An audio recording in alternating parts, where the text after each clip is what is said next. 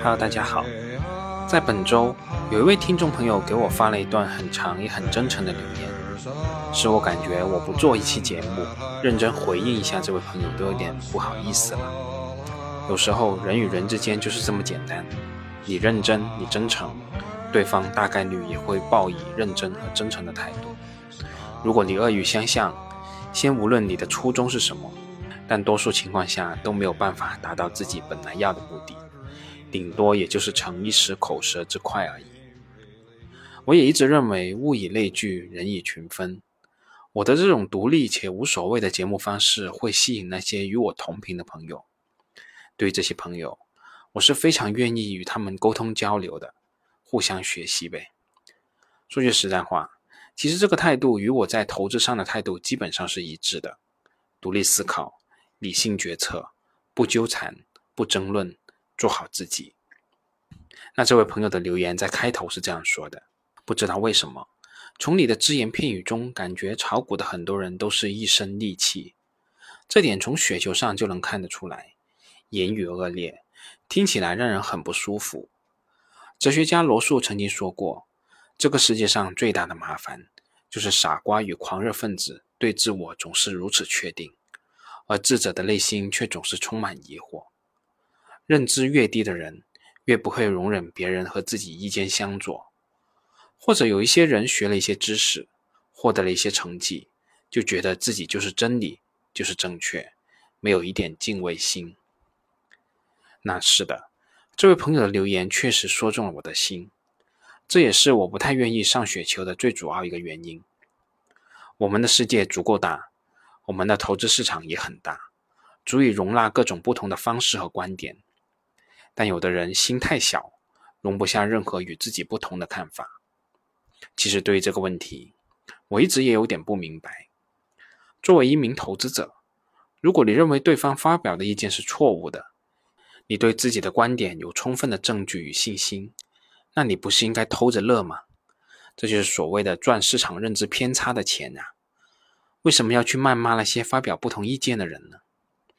我想，他们这种行为顶多也就是给自己壮壮胆而已，因为他们根本也不知道自己是对还是错。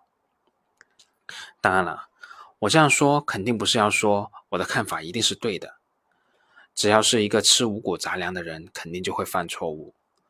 如果有朋友指出我的错误，又或者说，让我了解到另外一半的世界，我绝对是万分万分感谢的。那接下来，这位朋友继续说道：“我是一个去年刚入市的新韭菜，过去从来没有接触过股票，用了半年时间学习积累，下半年操作，不追热度，不追涨杀跌，半年的时间盈利百分之三十左右。其实我对于各方面的知识，从来都是以空杯的心态对待。”有些知识相通，有些是相悖，但不影响各自的正确性。就像你讲的分众传媒，我推崇的段永平并不是特别看好，但这并不影响我对于这家公司的学习和投资方法的了解。说句实在话，我觉得这位朋友是有点天赋的，仅仅入市半年就直接走在这条道路上。回想我自己当年投资了一两年，也还是那种懵懵懂懂的状态。但无论如何，大路可能选对了，但波折肯定还是会有的。不交点学费是很难真正走向成熟的。对于这位朋友半年取得百分之三十的收益率，我说句实在话，这位朋友也不要介意，这大概率就是运气使然的。在这个市场越久，你就会越清楚这个收益率到底代表的是什么。而我们这些在市场上长期生存下来的朋友，追求的到底又是什么？我们不着急，慢慢来，一边学一边实践，时间会给我们应得的回报的。那在最后，这位朋友也提出了两个问题。他说：“其实我是想向您咨询两个问题。第一，你对于行业和公司的分析非常细致到位，到底是通过哪些渠道或者网址、APP 等查找的？”我想学习一下。第二个问题，我想咨询一下个股，名字叫四方股份。我买的地质股票，因为去年刚入市，什么都不懂，盈利百分之十就卖出了，错过了四倍的成长利润。后来通过研究，发现了公司的创始人杨奇训先生是中科院院士，在电力领域创造出很伟大的成就，并且持股比例并不是特别高，可以看出并不是完全为了赚钱才成立公司的。而且在前段时间又成立了慈善基金。公司除了电力，还有军工这个不赚钱的产业。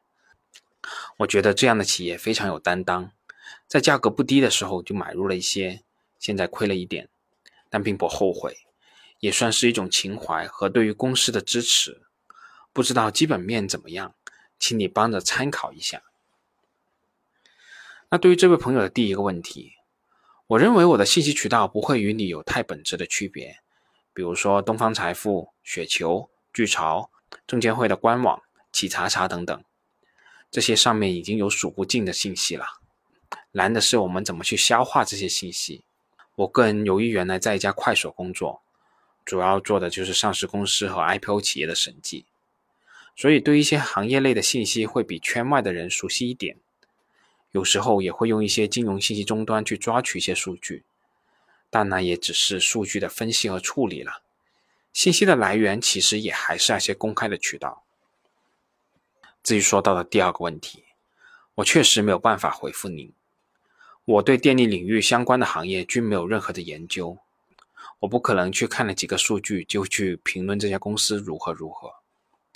但有一点，从你的字里行间，我还是看出一点小问题的，就是你提到你看好公司的主要理由是创始人有很大的成就，也很有担当。但我认为。这些并不是我们所说的一笔商业决策应该考虑的主要因素。投资说到底就是参股一家上市公司，这是一笔纯粹的商业决策。我们应该考虑的是投资的收益率以及概率。这其中可以再细分出来，分别考虑公司的资源禀赋、行业格局、管理水平、监管环境、经营周期、财务情况等等各种因素。但是如果仅仅是因为创始人有很大的成就、很有担当就去投一家企业，我个人认为是有点太轻率了。当然了，我这样说并不是说四方股份这家公司行与不行，而是希望你如果真的对这家公司感兴趣的话，就静下心来自己好好研究一下，说不定这个行业会成为你第一个能力圈范围内的行业。好了，关于这位朋友的留言，我就先回这些吧。后续有什么进一步的，我们可以再探讨。这次就先说这么多，我们下次再见吧。本节目仅作为我个人投资的记录，所谈及的投资标的不涉及任何形式的推荐，请独立思考并自担风险。